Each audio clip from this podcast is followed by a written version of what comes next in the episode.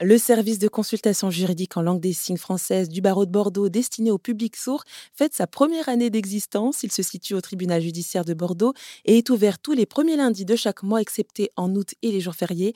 Gratuites, ces permanences sont ouvertes de 10h à midi et accessibles sur réservation.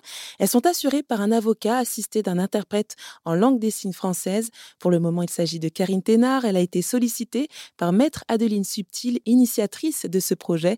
L'avocate a souhaité que ce droit fondamentale d'accès à la justice soit respectée.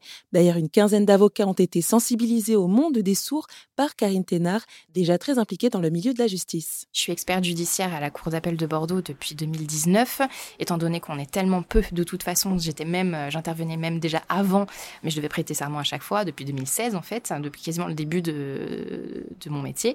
Euh, je, les, sensibilise surtout, plutôt que, que former, parce que lors justement de mes euh, interprétations au tribunal, dans les commissariats de police, en gendarmerie, etc., je me rendais bien compte qu'il y avait des choses franchement horribles que je devais traduire.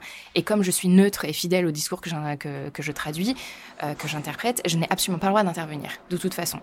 Et là, vraiment, il y a des choses qui sont passées euh, que je ne tolérais, tolérais, pas. Et donc, effectivement, quand euh, Maître Subtil m'a contacté pour mettre en place euh, une permanence ou au moins pour enfin, découvrir un petit peu ce, ce milieu-là, je lui dis Ok, je veux bien bosser avec vous, mais par contre, je vous sensibilise. Il est hors de question que je retraduise, surtout avec vous, mon, mon, futur binôme, des choses que j'ai pu traduire déjà au tribunal et qui, qui m'ont vraiment choqué. Est-ce que vous avez des exemples justement à nous Oui, j'ai des exemples. Des refus de dépôt de plainte, tout, ça, parce que, tout simplement parce que la personne est sourde des refus de faire appel aux interprètes euh, parce que les policiers savent même pas qu'en fait c'est pris en charge par l'État, des psychologues qui ne connaissent absolument rien du monde des sourds et donc euh, qui ont vraiment euh, maltraité verbalement une jeune fille qui voulait s'émanciper d'un papa violent, un avocat qui a dit oui mais il est violent parce qu'il est sourd et ça c'était en 2020. Enfin vraiment c'était j'étais j'étais atterrée. Et vraiment, je vous passe énormément d'exemples, mais du coup, je me suis dit, mais il y a vraiment quelque chose à faire et surtout comment défendre les sourds en fait. On peut pas les défendre si on connaît pas leur vie, leur façon de vivre, c'est impossible.